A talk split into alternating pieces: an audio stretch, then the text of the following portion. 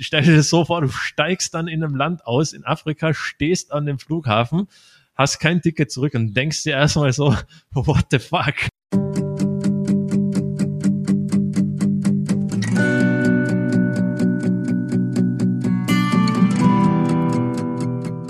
Herzlich willkommen zu Going Deep. Gespräche, die inspirieren.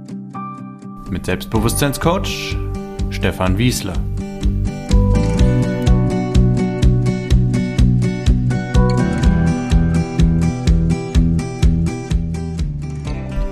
Heute ist Robert Roth bei mir zu Gast, erfolgreicher Unternehmer, sogar mal ein weltbekannter Boogie-Boogie-Pianist, hat schon mehrere Unternehmen erfolgreich aufgebaut, sehr viele Projekte gestartet und beendet und zum Erfolg geführt.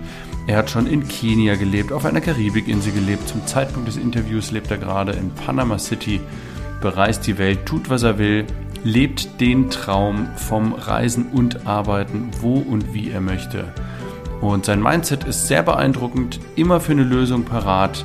Die Art zu denken, groß zu denken, das wirst du alles heute mitnehmen. Hör dir das Interview auf jeden Fall an. Schön, dass du da bist und ganz viel Spaß dabei.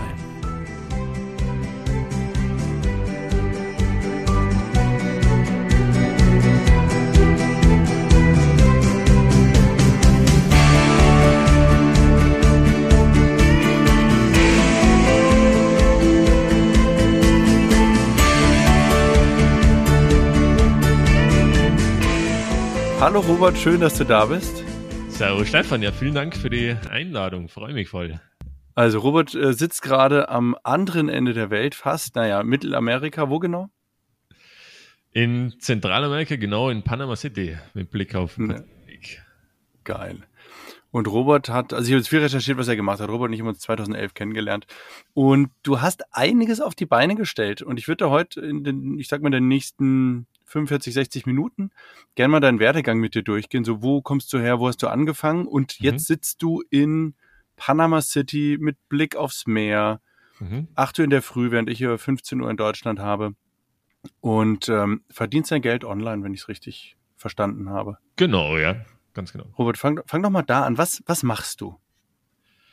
Was ich jetzt mache, ist ganz einfach eins zu eins Online-Business-Mentoring. Und zwar ganz speziell für intuitive Menschen. Und zwar intuitive Coaches, Berater, Trainer, Energetiker und Heiler. Und ich helfe ihnen einfach,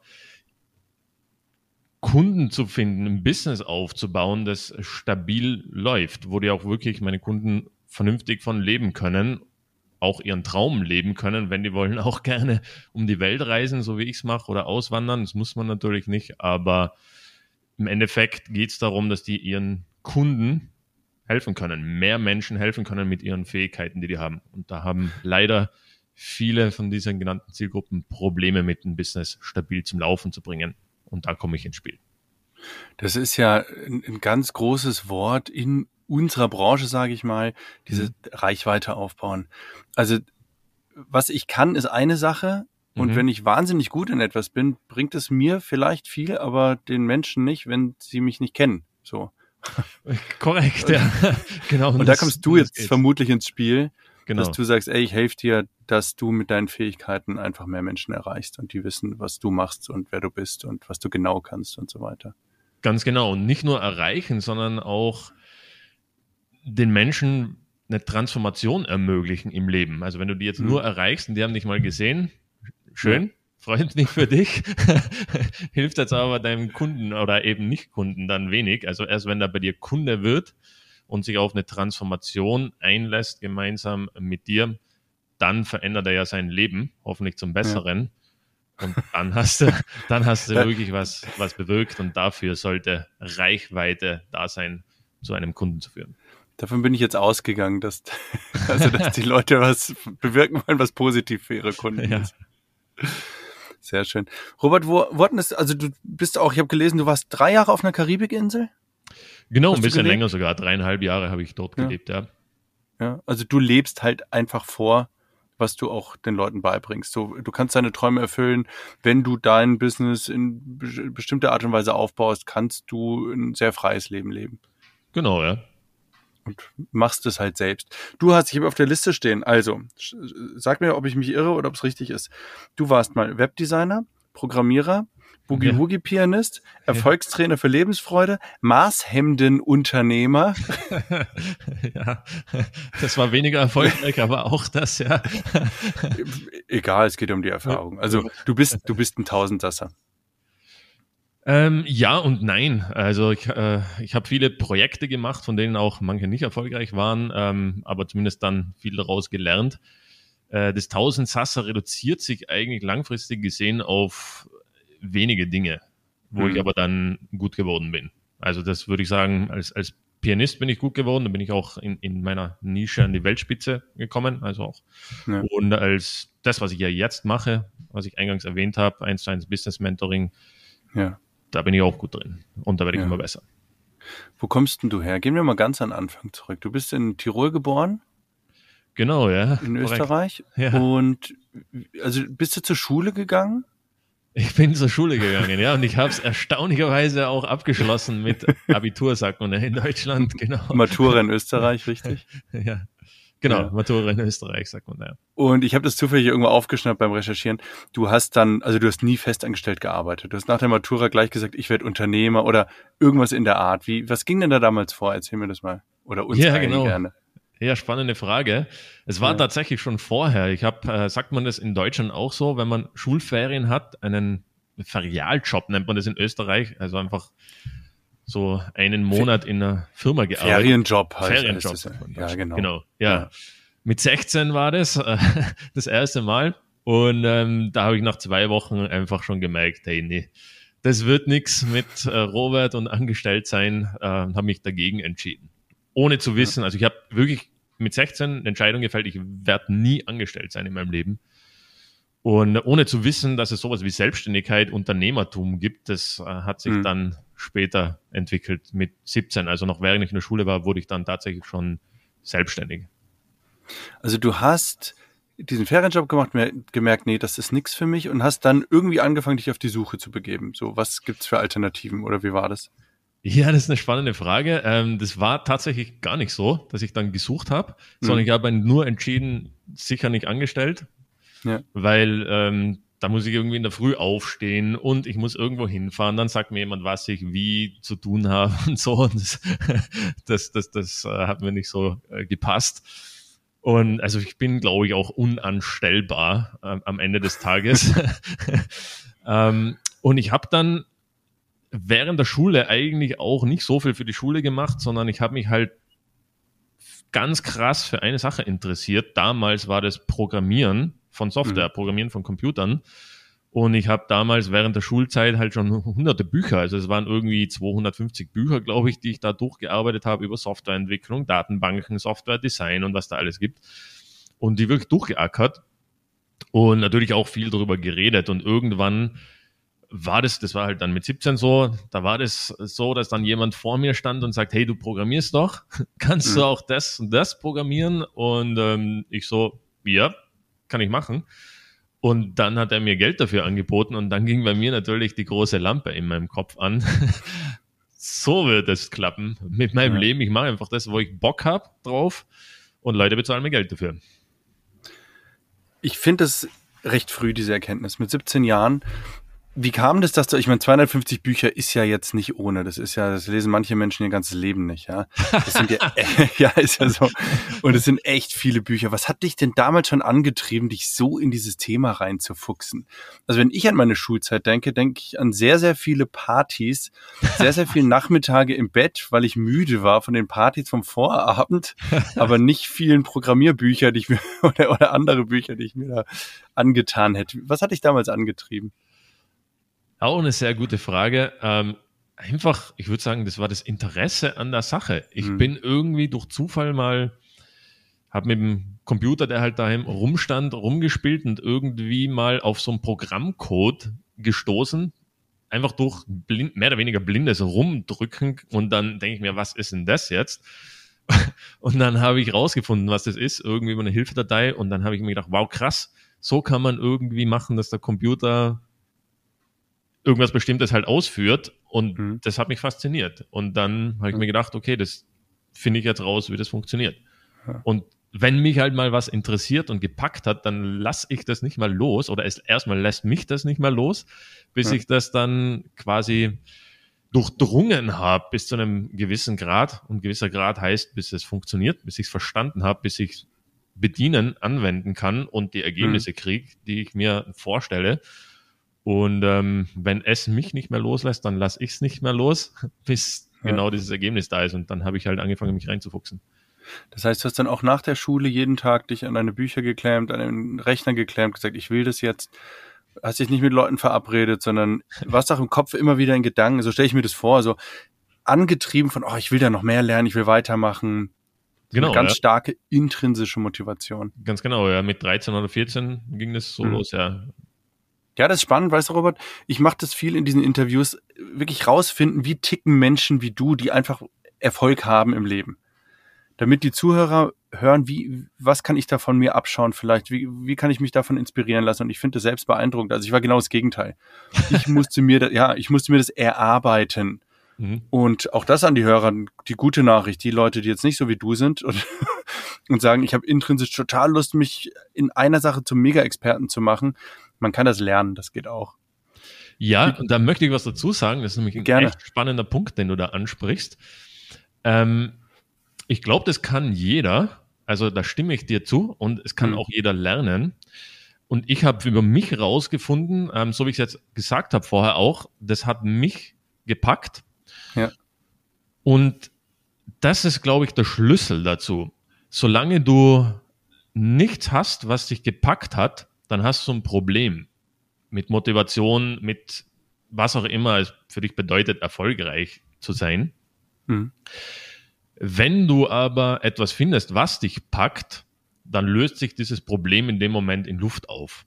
Das heißt, wenn du das nicht hast, dann ist es deine Herausforderung in dem Moment oder deine Aufgabe, wenn du so willst, genau das zu finden, was dich packt. Und mhm. folge deinen Interessen, folge dem, was dich anzieht und mach mehr davon. Und dann kommst du irgendwann an diesen Punkt an, wo dich etwas so packt, dass es dich nicht mehr loslässt und dass du es nicht mehr loslassen willst.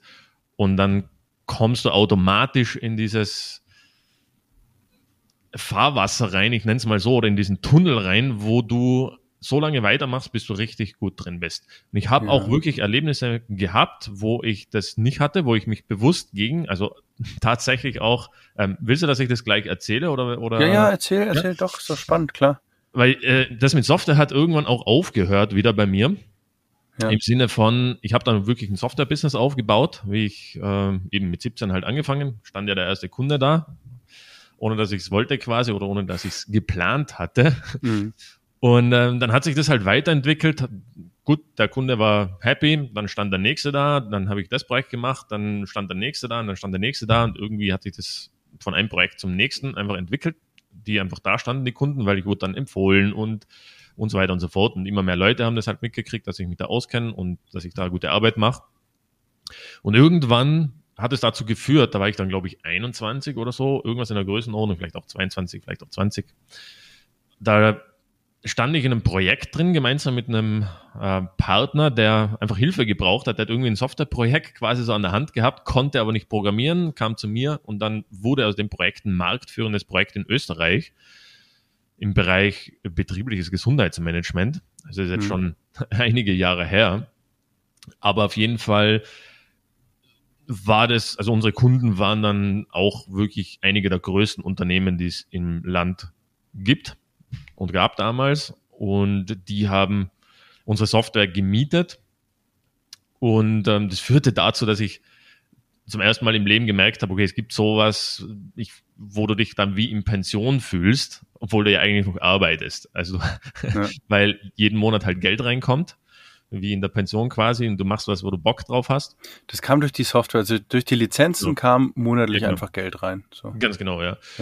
Und dann kam aber eben auch dieser Punkt, ähm, wo ich irgendwie innerlich gemerkt habe, ich habe keinen Bock mehr auf so viel Computerbildschirme und so. Und da habe ich jetzt auch nicht mehr so viel selber programmiert, sondern ja schon Programmierer unter mir gehabt im Team und mehr gemanagt und bin dann ja auch, auch in die Firmen eine, Auch eine sehr spannende Sache, wo wir in die Tiefe gehen könnten, diese Unternehmer-Mindset. So, ich stelle andere Menschen an, die Teile meiner Arbeit machen, damit ich andere Dinge tun kann. So. Aber Genau, gehen wir jetzt ja. vielleicht nicht in die Tiefe, erzähl erstmal weiter, weil es sehr spannend ist.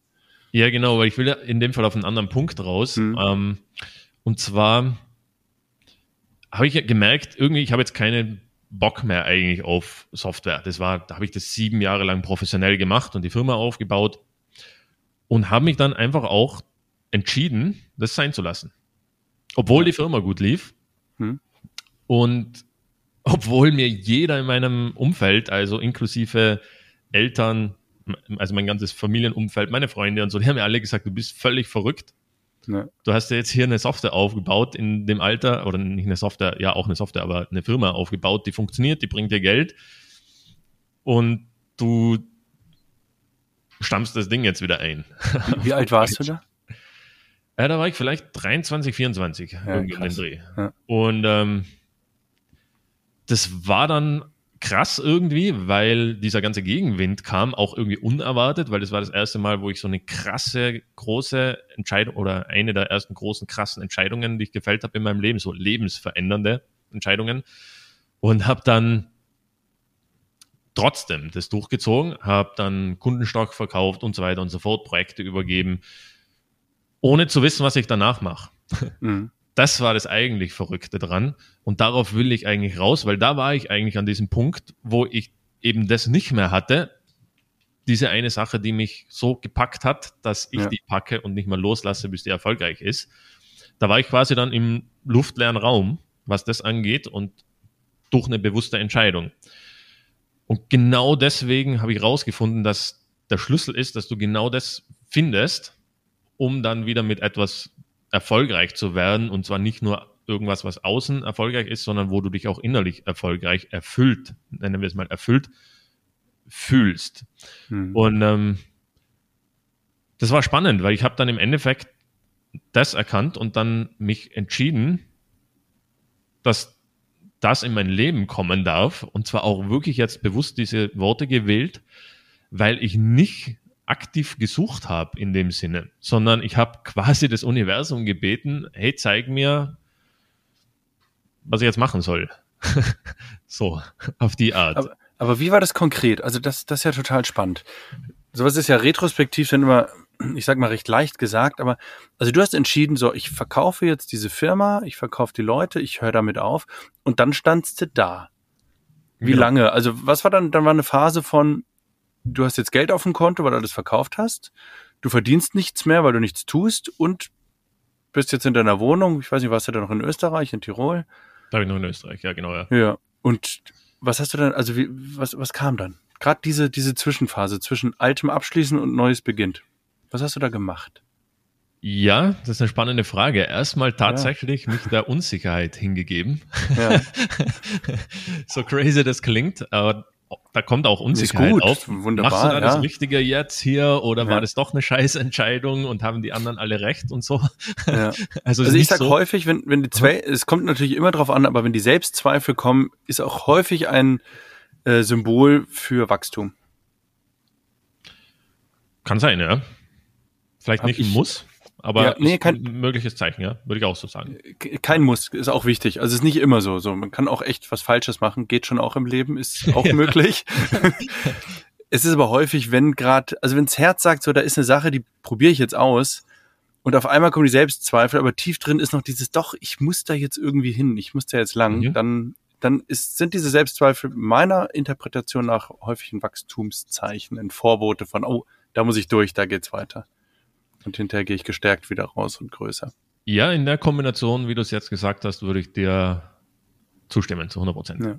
Also wenn da wirklich das ist, was dich da hinzieht Ja. und dann die Unsicherheit kommt und du durchgehst, dann genau richtig.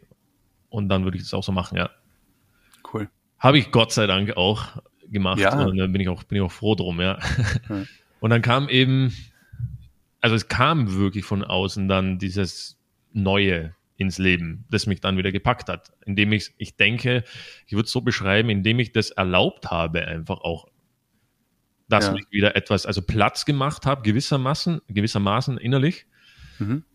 das Alte wirklich loslassen, was ja auch schon irgendwie ein krasser Prozess war innerlich, weil du machst irgendwas irgendwie jetzt über waren halt dann sieben Jahre professionell und vorher unprofessionell, wenn du so willst, halt ohne Geld verdienen und auch äh, nicht wirklich können, weil du lernst es ja auch noch ein paar Jahre. Dann habe ich das halt zehn Jahre gemacht, so Pi mal Daumen. Mhm. Und ich habe das ja wirklich komplett aufgegeben. Also ich habe das, das schon irgendwie krass, was das innerlich mit dir macht auch. Total. Das, das, klingt so leicht im Nachhinein, sozusagen. Ich habe das dann halt aufgehört. Aber es ist halt nicht nur wie so ein Wohnungswechsel oder dergleichen oder ein Stadt. Also es ist wirklich so ein, einen kompletten, also das, womit du dich einfach zehn Jahre deines Lebens immer beschäftigt hast, hörst mhm. du auf. Weil im Gehirn entsteht ja dann erstmal so ein, so eine Lücke. So, was mache ich denn jetzt damit, mit dieser mhm. Zeit? Und äh, das will sich ja dann wahrscheinlich gedanklich auch wieder mit dem Alten beschäftigen, von dem du aber gesagt hast, das will ich nicht mehr. Ja. Manche Menschen sind ja schon davon überfordert, wenn das Fer Fernsehprogramm sich verändert, ja, wenn es dann nicht mehr so gewohnt läuft. Und bei dir ist halt so, ja, also eine, ich kann mir das schon vorstellen, dass es eine sehr heftige Entscheidung ist, zu sagen, so, ich mache jetzt was komplett anderes. Deswegen bleiben ja viele Menschen in ihrem Job drin, den sie kennen, weil dann kennen sie halt, dann wissen sie halt, was passiert. Genau, ja, plus dann kriegst du ja auch noch Schmerzensgeld jeden Monat ja. fix aufs Konto, bist du da angefixt und dann ist es noch schwieriger ja. rauszukommen, genau. Wobei Schöne Schmerzensgeld, wenn du deinen Job liebst, ist ja alles cool. Ja, wenn. ja, schön. Wie ging es denn dann weiter? Also du warst dann in diesem luftleeren Raum, hast irgendwie da gelebt, hast einen Tagesablauf gehabt von, weiß ich nicht, hattest ja überhaupt keine Aufgabe. Was, was hast du da gemacht? Ja, das ähm, ist eine spannende Frage. Was habe ich denn eigentlich gemacht? Also überhaupt keine Aufgabe, ähm, das sicher nicht. Ja. Du bist Weil halt auch ein Typ, der sich auch immer wieder Aufgaben gibt, glaube ich. Du bist so genau, einer, der, ja, der kreativ ist, der Ideen hat und der, also der, der bleibt jetzt nicht bis 12 Uhr mittags im Bett liegen und äh, schaut danach noch drei Filme und weiß nicht, was er tun soll, sondern du funktionierst, glaube ich, auch so, ne? Dass dann immer irgendwas irgendwas Neues. Und ob es jetzt mit Geld verdienen zu tun hat oder nicht, ist dann gar nicht so wichtig. Irgendwas machst du halt immer, wo du Lust drauf genau, hast. Genau, ja, das äh, würde ich sagen, das trifft zu. Ja, das heißt, mhm. ich habe auf jeden Fall Dinge gemacht und ich habe auf jeden Fall, ich weiß noch, ich habe damals auch Turniere getanzt. Das, weiß mhm. ich, das war auf jeden Fall fix eine Zeit, weil so habe ich dann quasi meine nächste Passion gefunden und auch ja. parallel Persönlichkeitsentwicklung. Das war was, was, was mich enorm beschäftigt hat damals. Ähm, da gab es einen anderen Auslöser dafür, schon, schon früher. Mhm. Aber das war 100 Prozent was, wo ich da schon ziemlich krassen Deep Dive gemacht habe. Zu Darf ich mal fragen, was das, was das für ein Auslöser war für diese Persönlichkeitsentwicklung? Ich könnte mir vorstellen, dass das auch spannend ist. Ja, das äh, ist, ist auch spannend, wenn du so willst. Ein krasses Thema auch. Mhm. Ähm, ich habe mit 19 wortwörtlich dem Tod ins Auge geblickt. Krass. Da war ich beim Bundesheer also hm. bist, du, wirst du ja zwangsverpflichtet in Österreich ähm, und habe da eine Diagnose Hautkrebs gekriegt. Und äh, dann haben die mich frühzeitig entlassen aus dem Bundesheer, damit ich noch was vom Rest meines Lebens habe. So. Krass. Und ähm, also wirklich mit Diagnose, das wird auch nicht mehr lang gehen. Das haben die gemeint zumindest, ja. Aber äh, ich bin ja, ist jetzt ein paar Jahre später. Ich bin ja, damals war ich ja, ja 19, jetzt bin ich, jetzt werde ich dann 38. Hm wie auch immer du sehen willst, haben die sich entweder geirrt oder der Naturheiler, den ich dann gefunden habe, der alles ganz anders gesehen hat, hm.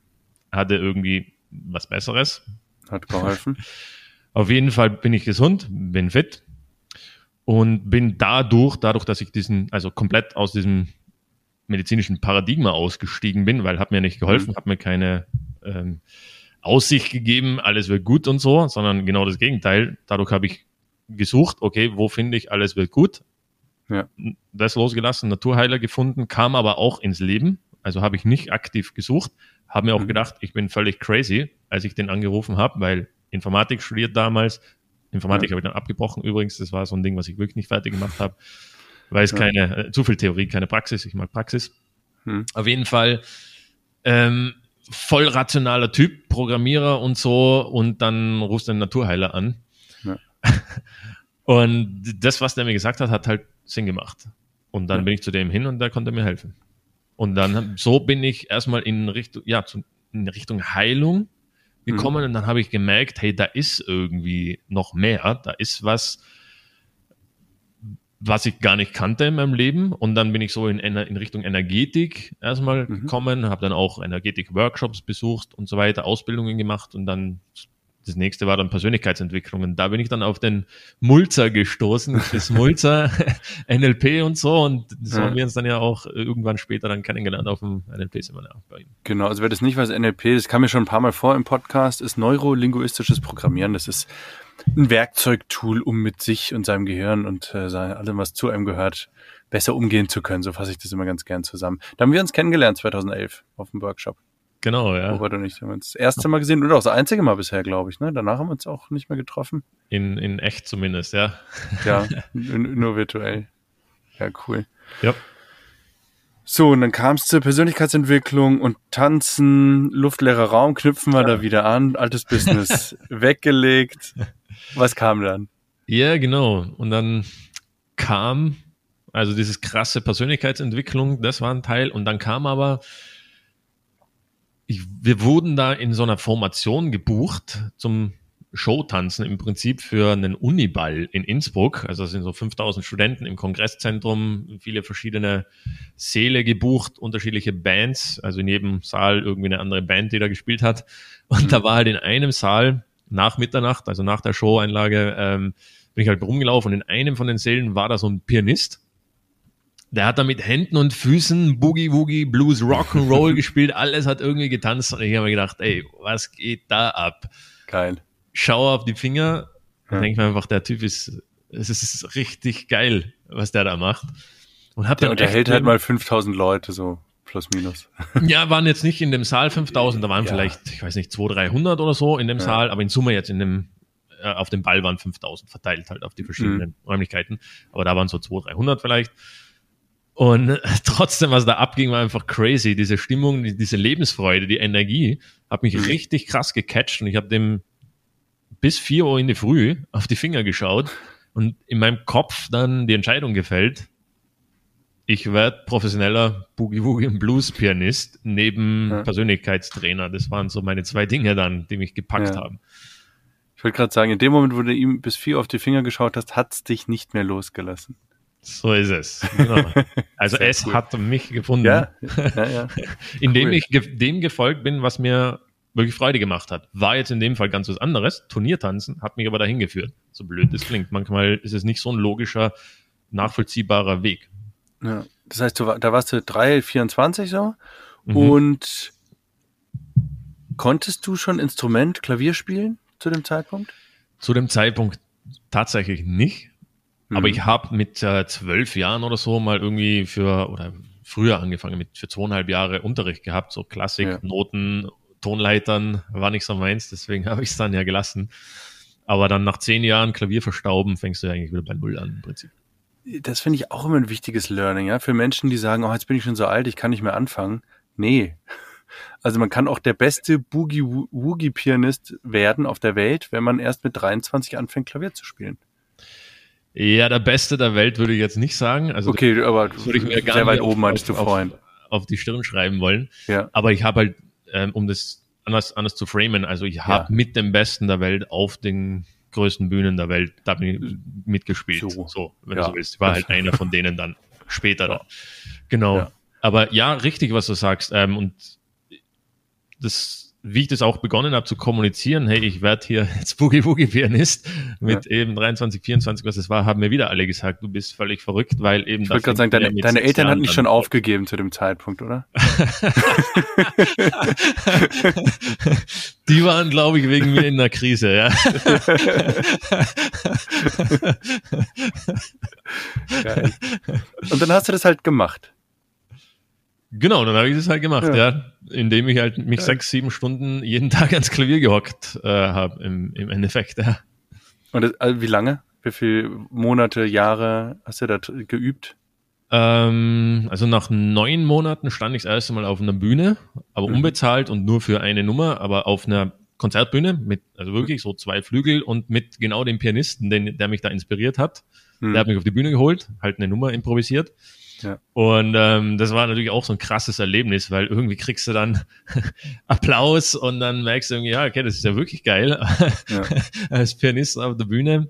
Ja, cool. Und ähm, bezahlt dann, ich sage mal so nach zwei Jahren Pi mal Daumen, habe ich dann begonnen, Geld damit zu verdienen. So ganz kleine Auftritte gemeinsam mit anderen Musikern, weil ich konnte da noch nicht irgendwie so ein zwei Stunden äh, Programm alleine machen, ja. aber so mit einem zweiten Pianisten ging das und ähm, ja, dann so das erste Geld damit verdient. Und dann ging es aber relativ schnell. Nach zweieinhalb Jahren stand ich dann schon auf internationalen Konzertbühnen. Ja. aber du hast auch, um das mal festzuhalten, du hast zwei Jahre sechs bis sieben Stunden pro Tag trainiert dafür. Ja, so Pi mal Daumen, ja.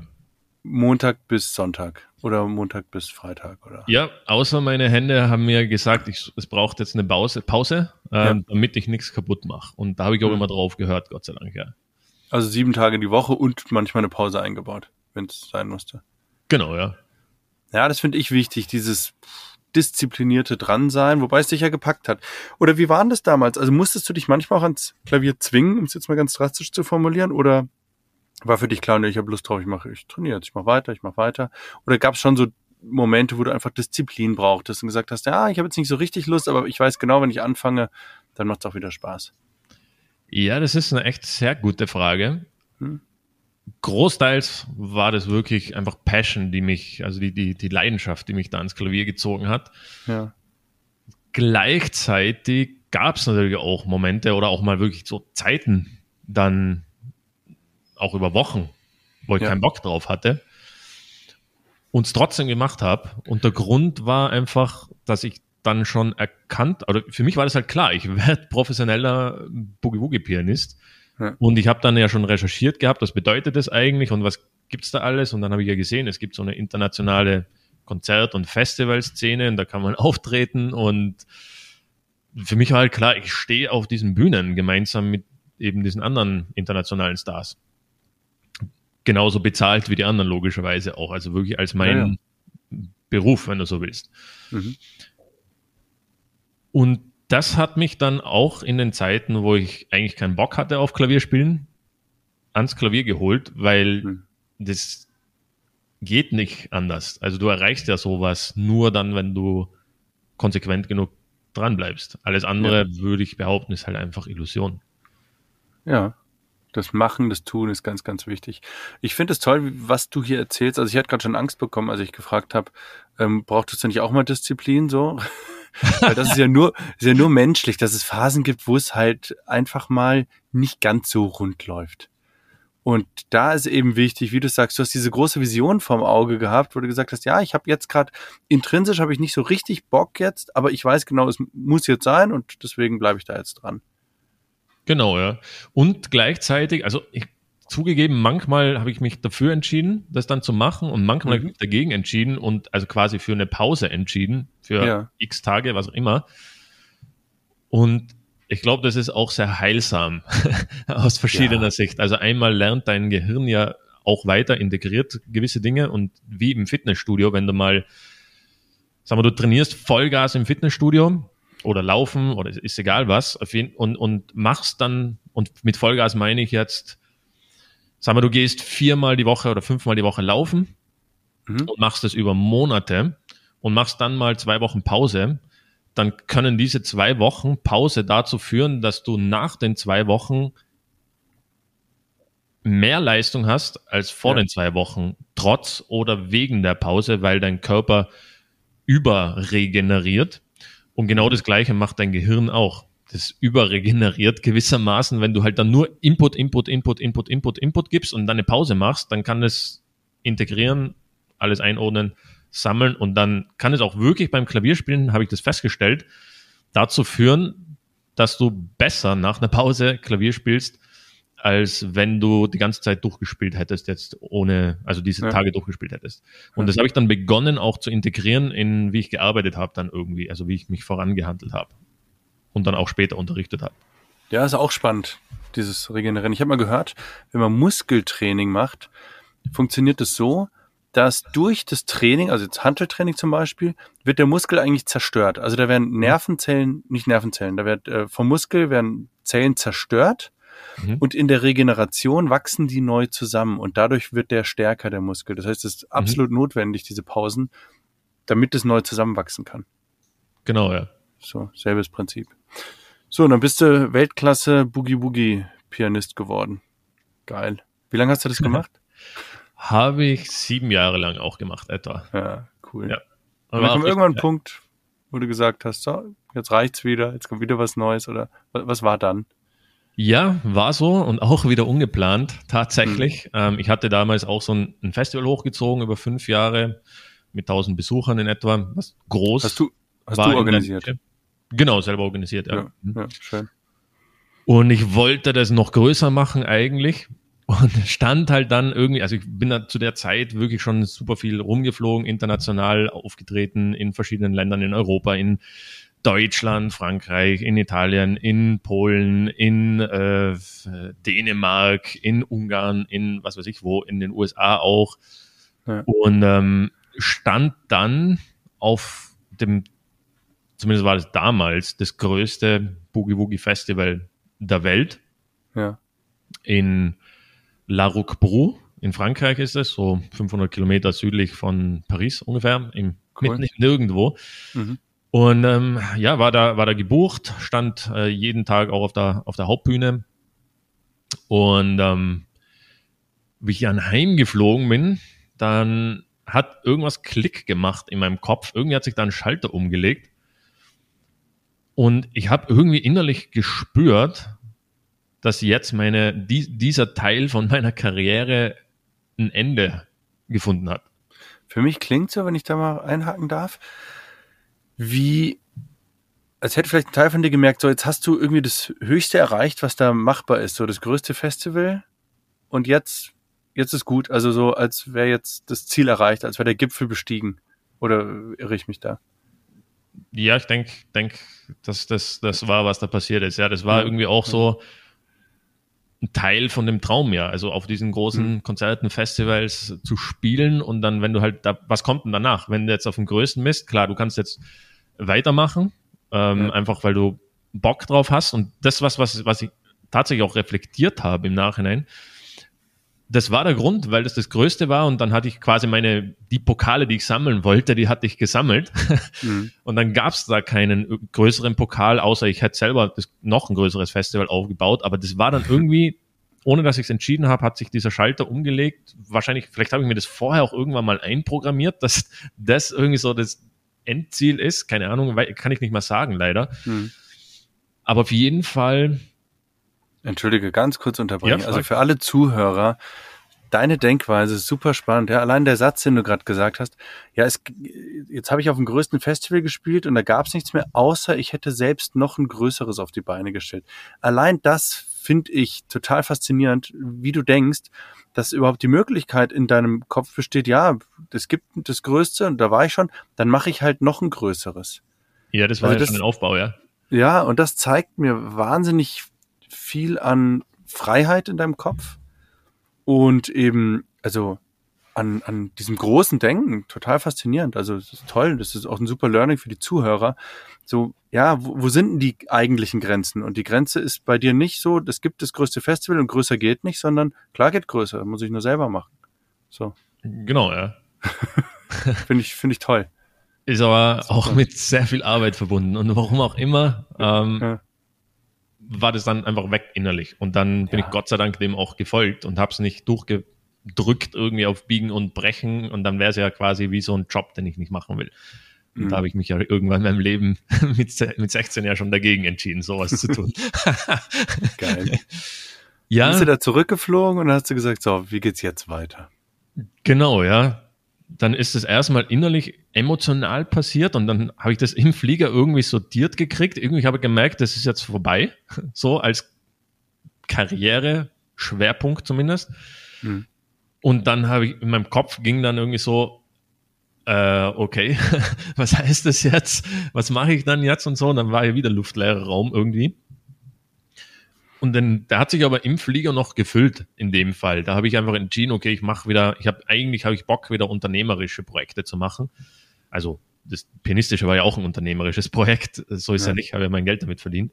Aber in erster Linie ging's generell bei mir nie um Geld, egal was ich gemacht habe, sondern das war immer Nebenwirkung. Mhm. Und auch da dann, wo, worauf habe ich wieder Bock, so quasi die Frage und ja, unternehmerische Projekte wieder hochziehen und ähm, habe das entschieden.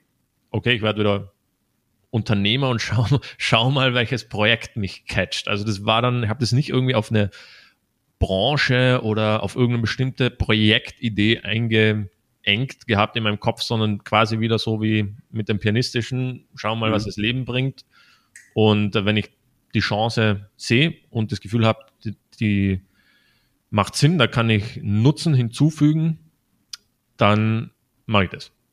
Du hattest einfach Lust auf die Art Arbeit eines Unternehmers, ohne dass jetzt der, das Gefühl schon wäre mit einem konkreten Vorhaben. Ja, ja, so kann man das sagen, ja. Hm. Und dann bist du, was dann weiter passiert? Also wie, was kam dann? Dann kam tatsächlich, hat gar nicht so lange gedauert, bis dann das erste unternehmerische Projekt wieder vor der Tür stand. Was mich äh, jetzt bei dir nicht wundert. ja. ja. also ich glaube, du warst immer so offen und auch, also es klingt für mich relativ angstfrei, würde ich auch sagen. Ähm, so in ähm. diesen Zwischenphasen, du warst offen und dann kamen die Sachen halt zu dir. Jein, also ich habe schon auch Ängste. Also wie gesagt, okay, mhm. ist es jetzt die richtige Entscheidung, weil wieder das Gleiche. Ich habe ja dann wieder eine Karriere aufgebaut, also parallel eben als, als Boogie-Woogie-Pianist und als Persönlichkeitstrainer. Ja. Wo ich jetzt zwar nichts dazu erzählt habe, aber das ist ja auch passiert.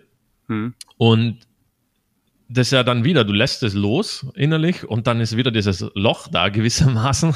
Und dann kommen ja schon wieder diese Gedanken, okay, war das jetzt die richtige Entscheidung, weil mhm. das Umfeld sagt ja wieder genau das Gleiche, du bist völlig verrückt, jetzt hast du das aufgebaut, hättest da durch die Welt irgendwie als Pianist und jetzt äh, lässt du das wieder sein, was ist mit dir los? Und äh, dann kommt auch wieder, ja, okay, haben die vielleicht recht und so. Und dann, da hatte ich das aber ja schon mal gemacht vorher und dann wusste ich, die haben nicht recht. Zumindest nicht in meinem Leben. Aber, aber entschuldige, Robert, geht es bei dir auch so weit, dass das dann, dass du zum Beispiel schlaflose Nächte hattest? Ja, das kenne ich von mir selbst, als ich mich selbstständig gemacht habe, von vielen anderen. Ging das so weit in so pff, richtig heftige existenzielle Ängste oder ist es eher so Gedanken, die mal ein bisschen Zweifel geweckt haben? Kann sich daran ähm, erinnern? Ja, das ist eine gute Frage. Ich glaube jetzt weniger oder vielleicht sogar gar nicht, wegen nicht wissen, was jetzt quasi in meinem Leben hm. Neues kommt oder so. Eher wegen unternehmerischen Projekten. Da hatte ich das auf jeden Fall schon, ja. Also das kennst du auch so. Ja, ja, hey. Also das ist. Äh, äh Grübelnd ja. wach liegen, so, oh mein Gott, wird das funktionieren oder nicht? Ja, klar, hey, wenn du zum Beispiel irgendwie ein, ein Projekt am Laufen hast und du ja hast da Mitarbeiter und dann kommt so der Anfang des nächsten Monats und es ist gerade irgendwie eine Phase, wo einfach nichts läuft. Mhm. Und du weißt aber, fuck, du, musst in drei Tagen hier äh, 15.000 Euro oder 10.000 Euro oder was auch immer zahlen. Ich hab die jetzt aber nicht. Ja. es stresst dann schon ein bisschen, auch, auch so, dass man mal wach ist. Ja. So ganz gelassen auf der Karibikinsel dann chillen ist nicht angesagt in dem Moment. Füße hoch am Strand. Ja, ja, ich hatte auch auf der Karibikinsel so, so Momente dann mal, ja, ja. tatsächlich. Aber ähm, ja, ich sage mal, man, man, man ja, gewöhnt sich dran, das, das, das würde ich jetzt nicht behaupten. Ähm, aber man wird halt einfach immer, gewinnt halt ein krasseres Vertrauen im Laufe der Zeit in seine hm. Fähigkeiten mhm. einfach. Ja. Und du weißt halt irgendwann, da sind einfach Lösungen für all diese Themen. Das ist ja. einfach so. Und die Frage ist halt, findest du die? Und wie schnell kannst du die finden? Mhm. Und wie kreativ kannst du also auch denken und, und handeln, um auch in kurzer Zeit ja, sehr stresssame äh, Probleme zu lösen. Das ist im Endeffekt das, worum es, glaube ich, geht. Und das ist ja äh, ein anderer Lacht da, wenn der jetzt sagt, okay, du hast jetzt, was weiß ich, 10.000 Euro, die du in morgen oder in drei Tagen irgendwie jetzt decken musst. Mhm. Ähm, andere Unternehmer haben genau das und mit Millionenbeträgen. Ja. Also es ändert sich dann, weiß nicht, ob sich das innerlich dann noch krasser anfühlt, der Druck dann, der dann auch mal. Die Größenordnung ändert sich halt irgendwie, ne? Also genau, so ja. Wachstum. Genau. Und ja. wird der Druck dann aber noch so viel größer? Das, das ist so eine Frage, die ich mir dann stelle. Weil, mhm. also das hatte ich jetzt nie, dass ich innerhalb von drei Tagen irgendwie 10 Millionen zum Beispiel irgendwie haben müsste oder so. Kann ich, kann ich. Ja. Ich glaube, dass das wahrscheinlich relativ ähnlich ist, gefühlt, weil was ist das Ausmaß, denn das Maximalausmaß, das du halt jetzt gerade in deinem Leben kennst? Und ich glaube, daran ja. misst sich das am Ende des Tages. Eben, und wenn man schon Erfahrungen gemacht hat und Leute, die 10 Millionen mal eben äh, verdienen müssen, die haben vorher auch schon mal eine Million verdient und vorher auch schon mal 10.000 verdient und kennen wahrscheinlich dieses Grundschema dahinter, nur mit anderen Zahlen. Also da ist inneres Wachstum vermutlich, hat schon stattgefunden und deswegen wird sich wahrscheinlich ähnlich anfühlen, würde ich auch vermuten. Ja, denke mal. Wie ging es denn bei dir weiter? Zu dir kam eine Geschäftsidee. Ja, genau. Ah ja, da waren wir. da waren wir stehen geblieben. Ja, ich habe damals ähm, auch einen Rednerclub aufgebaut. In, da war ich ja noch, noch in Österreich und zwar mhm. Toastmasters, falls ihr das was sagt. Das, ist, da war ich mal. Da habe ich mal eine Stegreifrede in Berlin gehalten. Ach was. Und, ge cool. und gewonnen. Ah ja, cool. Bin, bin einmal hingegangen, spontan geredet und dann gleich äh, den ersten Platz abgeräumt. Ja, nice. Ich glaube, das habe ich nie geschafft. Also hast du mir das was voraus? das war eine meiner Komfortzonenübungen, auch hier als Learning für die Zuhörer. Also das war so eine Phase. Ich bin ja großer Freund davon, immer wieder Herausforderungen anzugehen und bloß nicht stehen zu bleiben. Und es war so eins, habe ich gesagt, ja, da muss ich jetzt mal hin. Und wenn ich hingehe, muss ich auch die Stegreifrede mitmachen, ist ja klar. Mhm. Ja, das cool. Sein. Egal wie innerlich ich gezittert habe oder auch äußerlich am ganzen Körper, da musste ich durch. Und es hat dann relativ gut funktioniert. Ja, cool, freut mich. Ja. Ja, ich habe irgendwie. Aber für die Zuhörer, entschuldige, ja. Toastmasters mhm, ist eine. Organisation, die kommt, glaube ich, aus den USA. Und das ist ein Rednerclub. Das bedeutet, normalerweise wird man da, also man kann da zum Schnuppern vorbei. Die Idee ist aber, dass man da regelmäßig hingeht. Und dann kann man sowohl eben vorgefertigte Reden halten zu einem Thema. Da gibt es, glaube ich, auch oft Pro und Contra ähm, Argumentation, als ich da war, wurde dann ein Thema auf den Tisch gelegt und die haben vorbereitete Reden dann gehalten, einer pro, einer mhm. contra. Und dann gibt's eben eine kleine Phase, wo dann jemand anfängt, eine Geschichte zu erzählen und dann irgendwie sagt, ja, du hattest dich doch gemeldet, du bist jetzt dran, du erzählst die Geschichte jetzt weiter. Und das ist die sogenannte Stegreifrede. Mhm. Muss man dann einfach in dem Moment einfach improvisiert irgendwas erzählen. Ein, zwei, drei, vier, fünf Minuten und dann sagt man so, und dann bin ich fertig und dann ruft man den die nächsten auf, so. Mhm. Und genau. genau, Toastmasters ist ein Redeclub. Genau, man trainiert das Sprechen vor Menschen. Ja. Und bestimmte Leadership Skills. Also da, das ist eine zweite Sache, worum es auch mhm. geht. Ja. Genau. Und das hast du in Österreich aufgebaut, dieses Konzept. Mm, das Konzept selber Oder? nicht, das gab es schon vorher, lange vorher nee, auch in Österreich. Ich habe mich ähm, falsch ausgedrückt. Das gab es ja schon. Du hast, ich meine, du hast quasi habe ich aufgebaut. Du hast genau. einen Club in einer Stadt und einen Ort in Österreich aufgebaut. So. Genau, ja. Und zwar mhm. auch nur deswegen, weil es das nicht gab. Und ich wollte, ich ja. habe davon gehört, wollte Public Speaking trainieren und ähm, seht, okay, gibt kein Toastmasters Club, dann bin ich erstmal ziemlich weit, irgendwie ein paar hundert Kilometer gefahren, um mal zu einem hinzugehen. Und dann habe ich gedacht, ja gut, gibt's ja nicht, also baue ich das halt hier auf. Ja. Und ähm, war auch eine gute Entscheidung aus verschiedenen Gründen, weil also das denke ich, wirklich ein guter Skill, den man sich aneignen kann. Sprechen vor Menschen, egal ja. ob es jetzt in einem Podcast ist oder ob das wirklich auf der Bühne ist oder sonst irgendwo, weil man lernt auch seine Gedanken nochmal schärfer zu sortieren am Ende des ja. Tages. Und dadurch habe ich dann, da war ein, eine, ein Mitglied drinnen, der war ein Programmierer. Und der hat mich dann irgendwann angesprochen, hey, ich habe das und das Problem, habe hier eine Software und eigentlichen Kunden, verdienen aber kein Geld. und ja. haben wir uns halt auf dem Mittagessen zusammengesetzt und ich habe ihm halt gesagt, ja, ich kenne ein Problem, hatte ich auch mal mit meiner Firma damals. Ich kenne die Lösung. Mhm. Also wir können das so hinkriegen, dass die Firma innerhalb kurzer Zeit Geld verdient, das Projekt. Kann aber auch sein, dass das Ding dann komplett in die Luft fliegt, weil, weil ich meine, die waren auch schon voll zerstritten und so. Mhm. Und ähm, ja, aber das Risiko hatte er sowieso schon, dass es in die Luft fliegen kann. Von daher hat er dann gesagt, ja cool, lass uns zusammenarbeiten, sind Projektpartner geworden und dann habe ich wieder gemeinsam mit ihm eine Softwarefirma in dem Fall aufgebaut. Das war so das erste Projekt, was kam. Und ich habe halt nicht programmiert, sondern ich habe das ganze Geschäftliche einfach gemacht. Gemanagt quasi.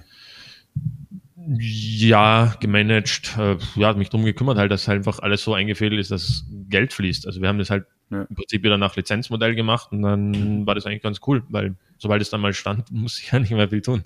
Also die haben eine Software entwickelt. Genau, ja. Darum ging es. War das Produkt war eine Software. Genau, in einer ganz speziellen, mhm. ganz kleinen Nische. Ja. ja. Und das hast du zum Erfolg geführt. Gemeinsam mit dem Programmierer. Ja, genau, ja. Also ja, es hat funktioniert. Es ist nicht gecrashed, sondern hat dann. Nee, also es hat, ist nicht gecrashed, ja, ja genau, okay, ja, so meinst du das. Ja, ja, nee, ähm, das hat dann innerhalb von wenigen Wochen später Geld verdient. Cool. Das Ding, genau, ja. Und so, dass Super. wir jetzt nicht riesig, das war kleineres Projekt, aber es kam trotzdem, ähm, ja, bis mittlere vierstellige Beträge jeden Monat rein hm. für Arbeitsaufwand, der nahe Null war. Ja. An der Stelle dann, weil die Software hat schon existiert und ähm, ja, es mussten halt die geschäftlichen Dinge eingefädelt werden, einfach. Dass es ordentlich läuft. So. Genau, ja, dass der Kunde, ja. Kunden auch Geld zahlt. Einen fairen, fairen Deal äh, schmieden, neue, noch zusätzliche Kunden an Bord holen und so und genau. Mhm. Und, aber wie das dann halt mal lief, dann war es halt ziemlich, ziemlich passives Einkommen dann, ja. Sehr cool. Wie ging es dann weiter, nachdem das funktioniert hat? Ja, spannende Frage. Wie ging es dann weiter? Dann kam noch ein anderer Geschäftspartner, mit dem habe ich zahlreiche Projekte innerhalb kurzer Zeit, ähm, vielleicht so zwei, drei Jahre mit ihm, viele verschiedene Projekte aufgemacht. Ähm, da war auch das Maßhemden-Projekt ein Teil davon, mhm. ähm, von denen leider keines so wirklich ins Funktionieren gekommen ist, langfristig. Ähm, hat seine Vor- und Nachteile gehabt. Nachteile frustrierend, äh, weniger ja. Geld, als es verdienen hätte können und so. Zum Beispiel. Vorteile jedoch extrem viel gelernt in der Zeit. Also mhm. ich sehe das im Nachhinein speziell wie so eine fast wie eine Universitätsausbildung irgendwie im Unternehmertum, aber halt nicht Uni, Theorie pauken, sondern halt Praxis. Weil halt viele Projekte gemacht in auch verschiedenen Bereichen und meist war halt im Online-Marketing-Bereich, die halt auch ja schon auch Geld gebracht haben. Nicht alle, aber man hat schon auch Geld. Wir mussten ja auch von irgendwas leben, ist schon klar haben wir auch Geld verdient. Aber keines von den Projekten haben wir wirklich so in den Boden einzementiert und dass wir darauf aufgebaut haben und dann mhm. was langfristig aufgebaut haben. Das ist quasi das ähm, Ding, was schade ist. Da war auch durchaus was dabei.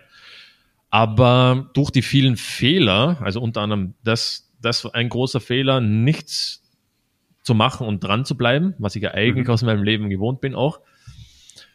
Großer Fehler, aber hat gleichzeitig zu ganz vielen krassen Learnings geführt, weil wir ganz viele Fehler gemacht haben mit diesen vielen Projekten, die wir in verschiedenen Bereichen aufgebaut haben. Weil logischerweise, du steigst in ein neues Feld ein, kennt sich da nicht aus, musst dann erstmal das Feld erarbeiten plus die, die Business Skills erarbeiten. Ja. Und ähm, das war aber gut, weil da habe ich halt extrem viel, mein Partner genauso, über Online-Marketing gelernt. Ja. In der Zeit. Und ich finde es auch wichtig. Also ich habe immer wieder Leute hier im Podcast, die gescheitert sind. Irgendwo, irgendwann mal in ihrem Leben. Yep. Und es geht ja gar nicht darum, nicht nie zu scheitern, nee, nie zu scheitern, so rum, sondern es geht ja darum, daraus zu lernen und zu sagen, okay, was ist da passiert? Ähm, was kann ich mitnehmen für die Zukunft und mhm. dann einfach das nächste Projekt zu machen oder dasselbe Projekt in anderer Form gibt's ja auch häufig dass man irgendwo gescheitert ist und sagt, ja, aber ich mache das trotzdem jetzt weiter, das ursprüngliche, was ich machen möchte. Mhm. Und ähm, nehme die Learnings mit und mache es jetzt besser als vorher. Auch das mhm. kriege ich immer wieder mit von Leuten, mhm. dass die mh, hm, das Wichtige ist, am Ende sieht, sieht man außen den Erfolg, aber was da dann dahinter steckt an Weg, ist nicht immer so sichtbar. Aber deswegen mache ich auch den Podcast, um genau das ein bisschen rauszukitzeln. Ah ja, ja, macht Sinn, ja. Ja, und du hattest jetzt ein paar Jahre dann diese verschiedenen Projekte gemacht oder waren das Monate, Wochen? Wie, wie, wie lang war das? Das waren schon, ich denke, so zwei, drei Jahre in, hm. in der Größenordnung. Und, also, ähm, ich, ich stelle es mir so vor, du hast zwei, drei Jahre immer wieder Projekte probiert, hat nicht geklappt, was gelernt, nächstes probiert, hat auch nicht so.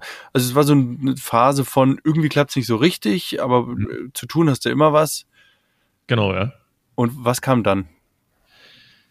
Dann kam ähm, Geschäftspartnerwechsel. Hm. Oh. das heißt jetzt, da ließe sich das ein oder andere reininterpretieren, diese Aussage. Ähm, ja, und ich, ich, ich, ich stelle das auch gerne gleich genauso, wie ich es ähm, sehe. Mhm. Ähm, das war gut für uns beide, diese Phase zu ja. haben. Ja. Und wir sind immer noch Freunde. Also wir mhm. sind auch in Kontakt. Ich glaube, ich habe auch ähm, ja, in drei Tagen sehe ihn auch, ähm, einfach um uns Schön. mal auszutauschen. Ja. Und äh, freue mich da auch mega. Das heißt, das hat auf der Ebene überhaupt nichts im Abbruch getan, was ich sehr ja. genial finde. Ähm, und er macht jetzt seine Sachen und ich mache meine Sachen und ähm, das ist ganz gut. Hm. Und Geschäftspartnerwechsel, also es kam dann nochmal ein neuer Geschäftspartner und ein neues Projekt, ähm, was ich auch dem Geschäftspartner, ähm, mit dem ich damals zusammengearbeitet habe, auf den Tisch gelegt habe, quasi, können, können wir gemeinsam machen. Aber hat, hat er sich dagegen entschieden und so hat sich das dann halt irgendwie anders entwickelt und wir haben uns gemeinsam entschieden, dass wir die Zusammenarbeit auflösen einfach. Ähm, also war wirklich eine bewusste Entscheidung. Ja. Und ähm, hat dann noch eine Weile gedauert, das alles sortiert zu kriegen, weil wir hatten da eine Holdinggesellschaft in äh, Österreich, also eine GmbH und darunter hatten wir weiß nicht mehr genau, zwei oder drei Personengesellschaften und so. Ich immer auf jeden Fall mit dem neuen Geschäftspartner ein neues Projekt. Das war ein Suchmaschinenoptimierungsprojekt, das schon mal Geld generiert hat, so im hohen vierstelligen Bereich, mhm. ist ihm aber komplett eingebrochen auf fast null. Also Krass. irgendwie noch ein paar hundert Euro im Monat verdient. Und da konnte Darf ich das ganz kurz die Hintergründe für die Zuhörer. Suchmaschinenoptimierung mhm. ist, wie werde ich bei Google gefunden und anderen Suchmaschinen? Und mhm. wenn man das gut macht, Google ist natürlich ein bisschen Rätselraten ist manchmal dabei, weil das halt einen eigenen Algorithmus hat. Das heißt, ihr habt es gut geschafft, dass Google gesagt hat, ja, das finden wir, dann habt ihr dahinter irgendwas verkauft. Vermutlich. Genau, und, kann ich gleich noch ein bisschen was erzählen, aber ja. Und dann hat Google aber irgendwann irgendwas im Algorithmus verändert und dann sind die Einnahmen weggeblieben und ihr wurdet nicht mehr gefunden. War das so oder? Ja, ein bisschen anders, aber sehr, also geht, geht alles okay. sehr, sehr stark ja. in die Richtung, ja. Also auf jeden ja. Fall das, was du jetzt gerade gesagt hast über Suchmaschinenoptimierung, völlig richtig. Mhm.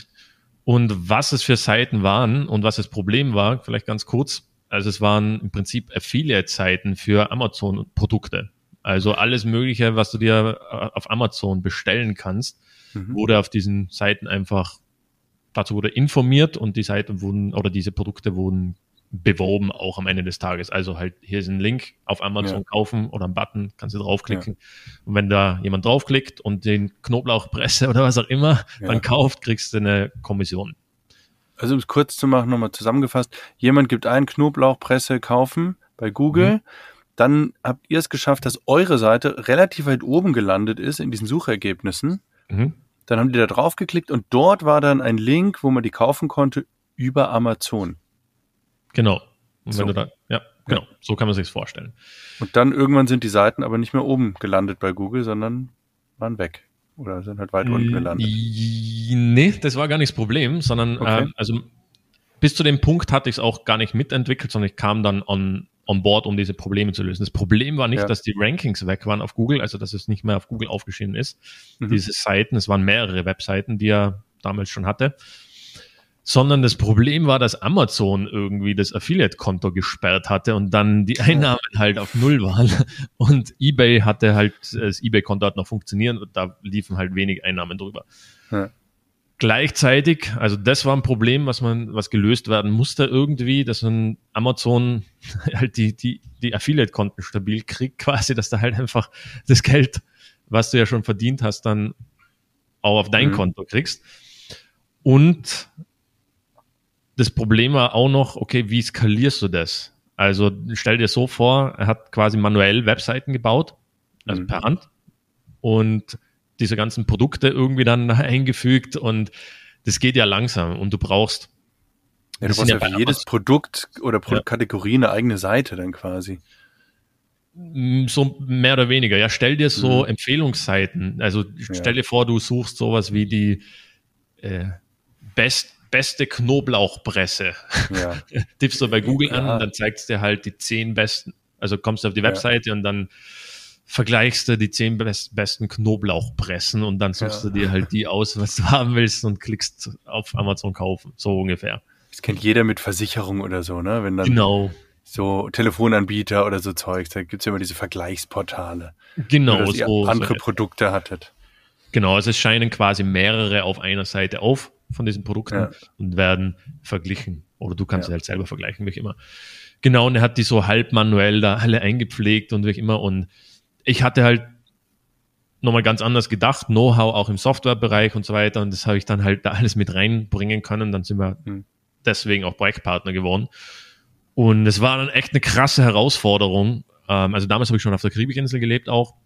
Mhm. Und es war echt eine krasse Herausforderung, das dann zum Laufen zu kriegen und skaliert zu kriegen. Also wir haben dann im Endeffekt eine Software gebaut oder haben halt Programmierer angestellt und ähm, haben am Ende des Tages fast vollautomatisiert diese Webseiten Mhm. über unsere Software gebaut.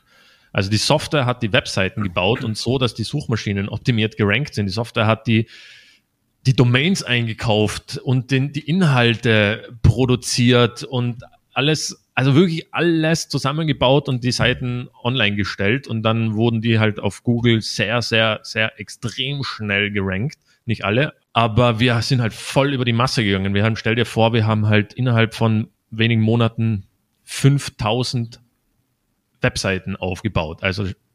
5000 Also die Software hat das übernommen dann. Genau, die Software Ja. hat er aufgebaut, ja. Mhm.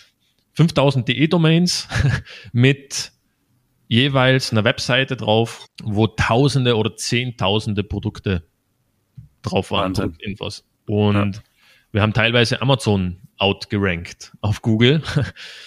ähm, und ja, das führt halt dazu, dass dann irgendwann plötzlich 10, 20, 30 und dann hat sich halt so eingependelt oder auch 40, 45.000 Euro im Monat an Mhm. rein Kommission verdienst. Also im Schnitt waren es halt so 30.000, was Ja. reinkamen und auch dann ähm, stabil reinkamen ab einem gewissen Punkt. Aber wir sind so 13 Monate, bis wir da waren, komplett durch Auf und Abs und auch unternehmerische Höllen gegangen. Also ich. auch so Sachen, Ja. wachst auf, wie ich vorher erzählt habe, und musst irgendwie 10.000 Euro irgendwie an, an deine Mitarbeiter Personalkosten und so bereit zahlen. haben. Ja, ja. Die sind aber nicht da und so. Und ähm, ja, haben wir alles irgendwie hingekriegt. Cool. Was ist daraus geworden? Also bist du dann raus irgendwann oder kriegst du da noch Geld oder wie, wie läuft das? Ähm, ich habe meine Anteile später dann verkauft. Also lief Mhm. dann, ich, ich war glaube ich vielleicht zwei Jahre in dem Projekt, zweieinhalb, also nicht, nicht lang, aber es zum Laufen gebracht und lief dann, lief dann auch, also was auch immer man jetzt stabil nennt, aber im Schnitt halt so 30.000 Euro im Monat an, an Provisionen. Die Kommissionen sind ja relativ niedrig bei Amazon, Ja. je nach Produkt von 0 bis, ich weiß nicht, vielleicht 6 Prozent, 7 Prozent, aber im Schnitt Mhm. vielleicht kriegst du 4 Prozent, 3,5 Prozent, je nachdem. Das heißt, wir mussten ja schon eine, eine Million teilweise umgesetzt in einem Mhm. Monat an, an Amazon Produktverkäufen und Ja. davon halt, ja, bei mir halt dann 30, 40.000, was auch immer, äh, mal auch wenig, weniger, aber im Schnitt 30.000 übrig. Und ähm, hat, hat einfach von der Partnerschaft dann nicht mehr so gepasst, unterschiedliche Visionen, Vorstellungen und dann haben wir Mhm. einfach entschieden, okay, wie, wie lösen wir das auf? Und ähm, er hat mir dann die Projektanteile abgekauft und es dann weitergebaut. Das Ding läuft, äh, soweit, ich, soweit ich weiß noch. Ähm, muss mal nachfragen, würde mich selber interessieren, aber auf jeden Fall war ein mega cooles Projekt, auch mega viel gelernt und ähm, Ja. natürlich auch erfreulich, dass wir halt da dann auch dran geblieben sind, trotz allen Widrigkeiten, Ja. bis es halt lief, bis zu diesem Punkt. Vielleicht läuft es auch jetzt noch krasser, würde mich, würde mich auf jeden Ja. Fall würde mich freuen. Ja. Und dann kam wieder ein Punkt des Loslassens und Neuorientierens für dich. Gewissermaßen, ja, du sagst Mal es, wieder. Ja. Genau, ja, und das ähm, lief dann ein bisschen anders. Ich habe dann Online-Marketing ähm, Services angeboten als Agentur. Ja. Also Suchmaschinenoptimierung für andere gemacht oder Webseiten gebaut und so und das äh, für, weil da kann ich mich ja aus. Das äh, war ja alles nicht neu. Und ja, habe das vielleicht ein Jahr gemacht oder so und auch ganz gut verdient dann mit. Hat auch Spaß gemacht, lief auch direkt so Ja. an. Und habe aber während der Zeit ähm, auch mich damit beschäftigt, okay, wo soll es wirklich hingehen? Also da musste ich mich wirklich, da habe ich mich, da habe ich es anders gemacht, da habe ich mich Mhm. wirklich mit beschäftigt.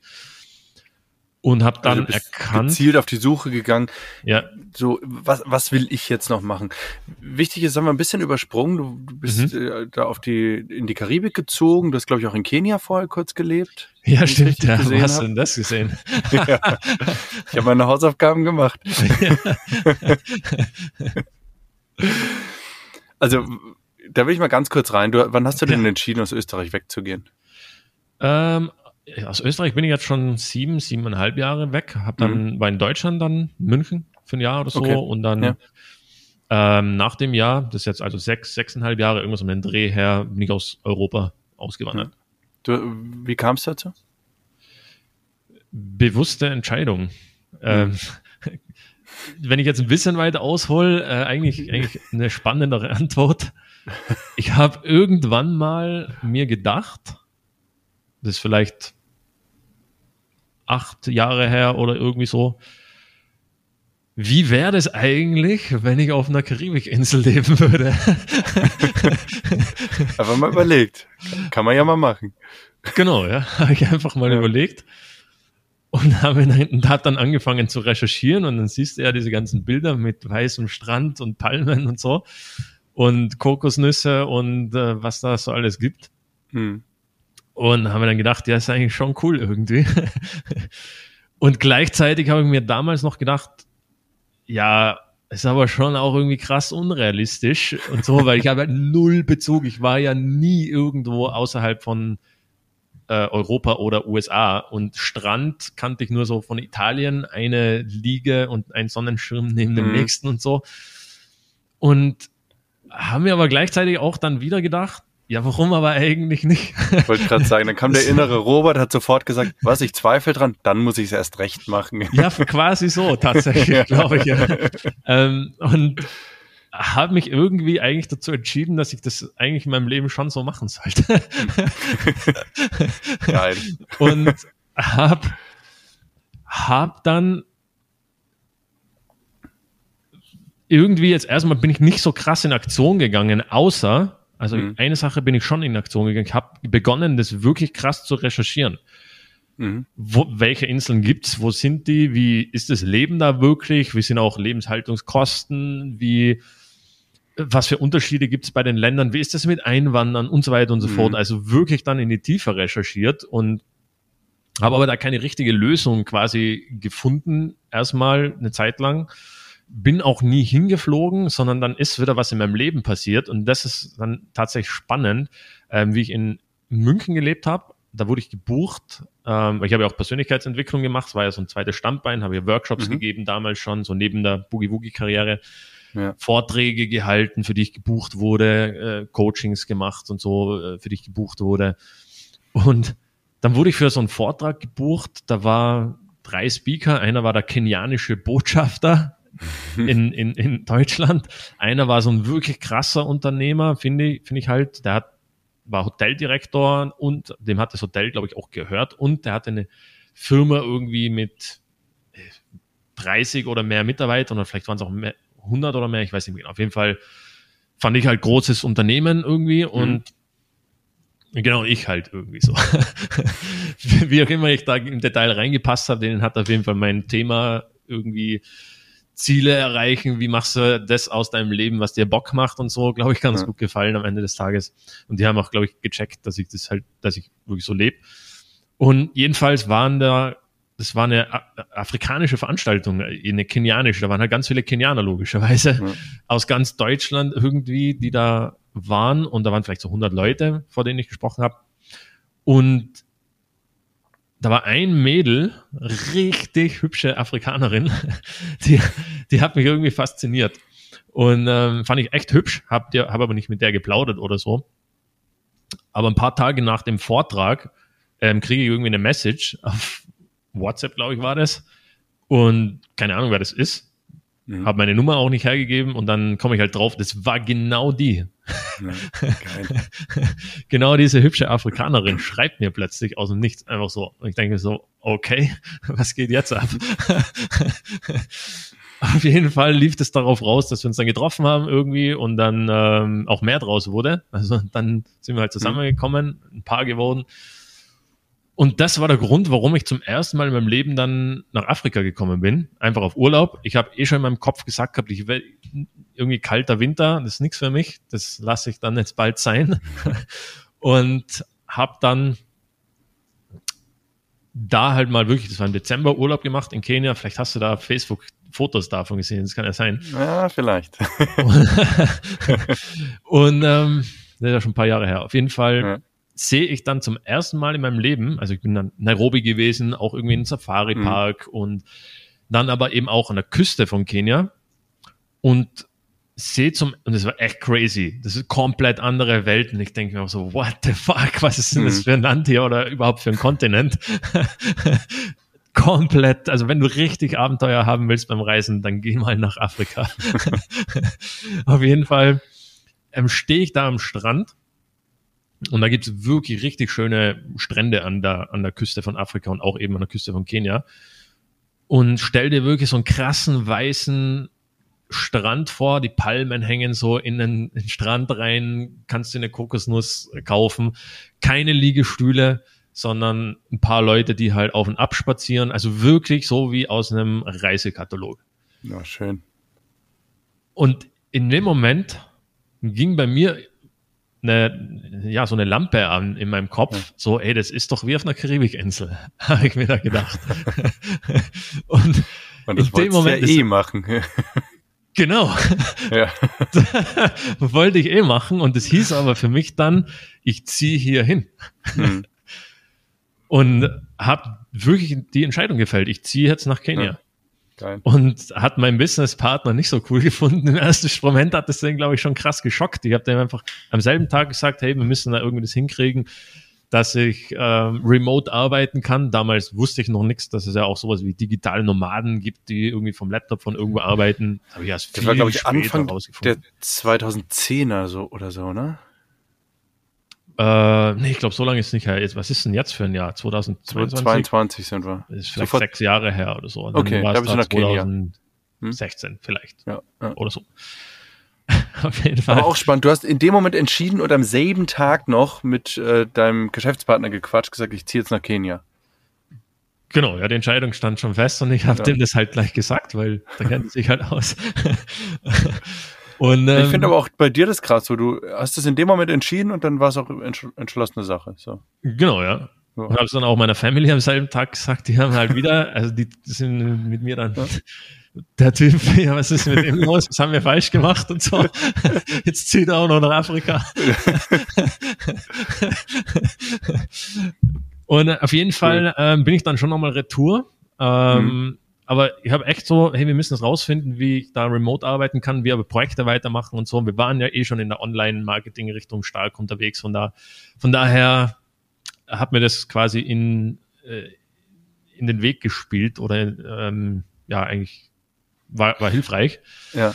Und ähm, halbes Jahr später, also war ich dann nochmal in Deutschland kurz und dann habe ich aber schon Sachen, meine Sachen verkauft und weggegeben und so und auch aus Österreich. Also ich hatte dann irgendwie da fast nichts mehr. Ich bin dann echt, habe ein One-Way-Ticket gebucht dann schon. Mhm. ich wusste, in einem halben ja. Jahr steige ich in den Flieger ein. Und ähm, mit einem Koffer bin ich dann eingestiegen und mit einem Rucksack und halbes Jahr später war ich dann in dem Flieger und stieg dann halt in Kenia aus. Ich war mit dem Mädel nicht mehr zusammen. Die hat ja auch in Deutschland gelebt. Ähm, mhm. Also die war dann in Deutschland und ich war in Afrika.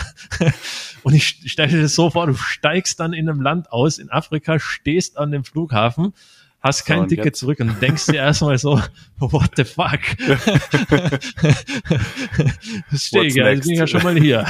alles schwarz, alles völlig crazy Welt äh, und ich ja. weiß und kenne niemanden und ja, haben ja, dann schon gedacht, krass. okay, das, das ist jetzt wirklich wieder eine völlig crazy Sache auf jeden Fall. Das trauen sich ja die wenigsten.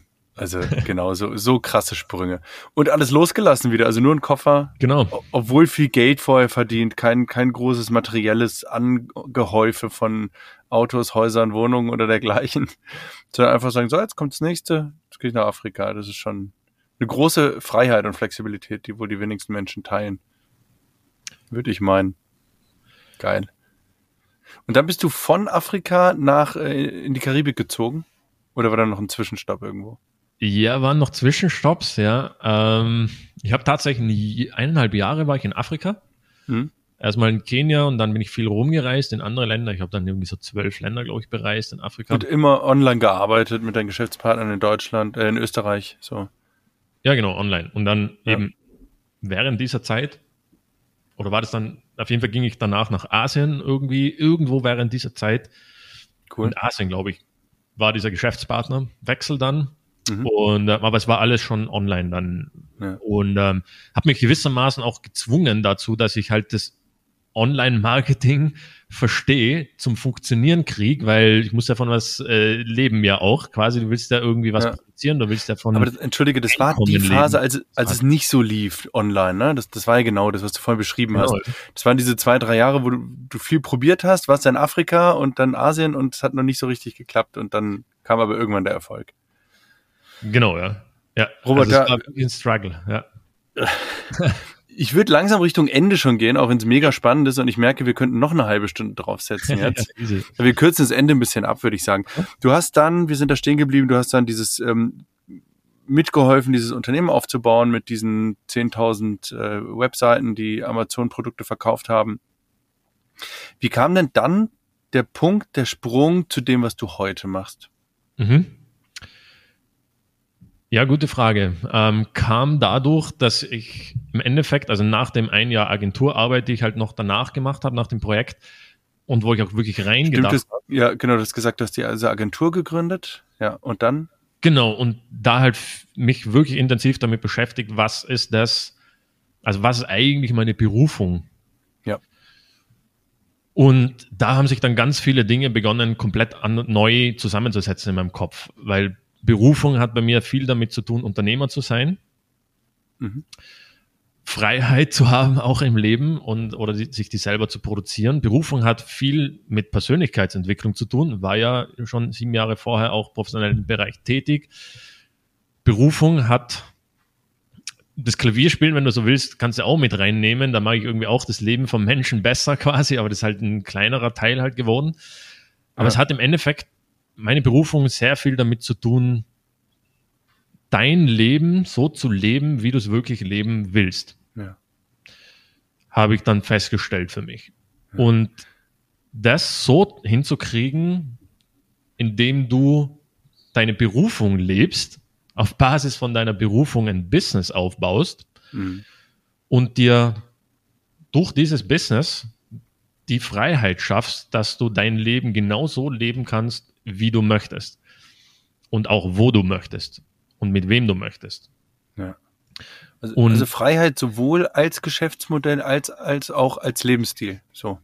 Das, genau, das ja. So. ja. Es passt ja. ja.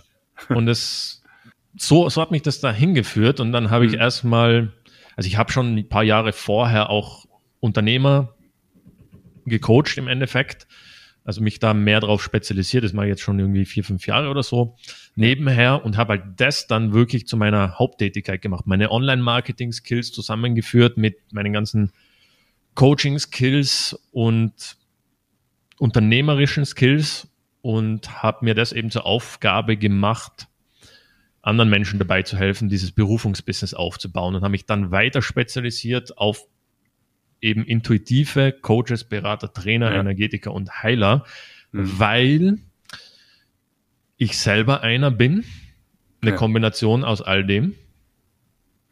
Und weil mir das auch genau deswegen besonders am Herzen liegt, mitunter, aber auch aus anderen Gründen besonders am Herzen liegt, nämlich diese Menschen, diese Berufsgruppe, die hilft anderen Menschen dabei, ein besseres Leben zu führen, zu bekommen. Und indem ich diesen Menschen helfe, also den Coaches, Beratern, Trainern, Energetikern und Heilern, hat es einen Multiplikatoreffekt. Weil wenn die mehr Menschen helfen können, dann läuft deren Business besser auch gleichzeitig. Ja. Die Welt wird halt besser, weil ich helfe, ich helfe genau diesen Verteilern, ja. die wieder vielen Menschen helfen. Und ähm, ja, das, das schließt sich alles so schön ineinander und ähm, so kam das. Großartig. Finde ich ganz toll. Robert, zum Abschluss, wie sieht dein Alltag aus? So, du lebst in Panama, Panama City. Genau, wie, jetzt gerade, ja. Ja, ja wie, wie läuft so dein Alltag ab zurzeit? Wenn das überhaupt Zeit, erklärbar ist. Ja, doch, doch, doch, doch. Hat schon, hat schon eine, eine Struktur. Ja, ähm, ja. Hat viel mit Business zu tun, also Mentorings. Klar. Ich habe ja. hab logischerweise meine, meine Mentorings im Kalender, mhm. habe meine Kunden vor mir, helfe denen, ihr Business wann. Wann, wann stehst du so auf? Ja, so meistens um 6 Uhr. Frühaufsteher. Früh. Mhm. Und ähm, genau, habe meine Mentorings, habe äh, gleichzeitig auch meine eigenen Marketingaktivitäten, die ich mache, logischerweise. Beschäftige mich auch damit, wie verbessere ich mein Mentoring, beschäftige mich damit, wie verbessere ich mein Business. Mhm. Gehe trainieren ins Fitnessstudio, das ist ja. ein Teil davon. Nicht jeden Tag, aber dreimal die Woche. Mhm. Ähm, gleichzeitig beschäftige ich mich auch, jetzt wieder, also war jetzt dreieinhalb Jahre auf der Karibikinsel, jetzt war ich hier in Panama City, bin gerade in Umzugsvorbereitungen nach Südamerika, da habe ich noch ein, auch noch einen Wohnsitz. Mhm. Und ähm, also wo, bin dabei, genau? schon Sachen zu verkaufen und so. genau. Wo, wo, hast du noch einen Wohnsitz? In äh, Paraguay, also genau mhm. im kennt, äh, fragt mich meistens jeder, was ist das? Kann man das essen? Paraguay. also das ist genau im Herzen von Südamerika. Mhm. Und ähm, das finde ich unter anderem deswegen spannend, weil weil es eben genau da ist und weil ich noch viel mehr von der Welt bereisen will, unter anderem eben auch die Länder, die da drumherum sind, Argentinien, Bolivien, mhm. Uruguay, Chile und äh, Brasilien erstmal so die nächsten. Und von daher perfekte Homebase, um von dort aus zu reisen. Cool. Sehr, sehr cool. Wie gestaltest du die Abende? Wenn du, also wenn dein Business, wenn du gearbeitet hast, wie, wie geht's, wie verbringst du den Tag, deine Freizeit? Um, ähm, unterschiedlich. Mit meinem, entweder mit meinem Mädel einfach gemütlichen Abend zu Hause oder wir gehen mal weg. Du führst, die, du führst deine Beziehung. So. Das, ja. Genau, ja, ja, ja. Ah, ja. Ja, ja. Auch, auch ein bisschen crazy, weil habe ich in Jamaika kennengelernt, ist dann zu mir auf meine Karibikinsel gezogen und jetzt ja. leben wir halt gemeinsam seit ein paar Jahren. Genau. Schön. Geiles Leben, Robert. Sehr, sehr inspirierend. Was müsste jemand tun, der dich finden wollen würde? Der kann mich auf meinen Social Media finden, mhm. also Robert Roth suchen oder geht auf robert-roth.com, Rot mit mhm. TH. Mhm. Und findet mich dort. Kommt jetzt auch eine neue Webseite in den nächsten Tagen online, da freue ich mich auch schon mega drauf. Und äh, schreibe mich einfach an, egal auf welchem Kanal. Und lass uns sprechen, freue mich. Ja. Sehr cool. Robert, ich danke dir sehr fürs Gespräch, war sehr inspirierend und mit Sicherheit viele Learnings dabei für für die Zuhörer und immer wieder spannend, so Unternehmertypen wie dich zu sprechen, die ja, die einfach außergewöhnlich leben, die es halt anders machen als die meisten anderen. Und das ist immer wieder, das ist ja auch mein Ziel hier, immer wieder nachzufragen, was, wie genau, was genau, wie denkst du denn, was steckt dahinter? Und ich danke dir auch für deine Offenheit, dass du da auf meine Fragen auch eingehst und das allen erzählst. Also vielen Dank dafür, richtig toll. Freut mich. Stefan, vielen herzlichen Dank an dich nochmal und alles Liebe an dich als Podcast-Hörer. Ja. Ciao. Ciao, Robert. Vielen Dank.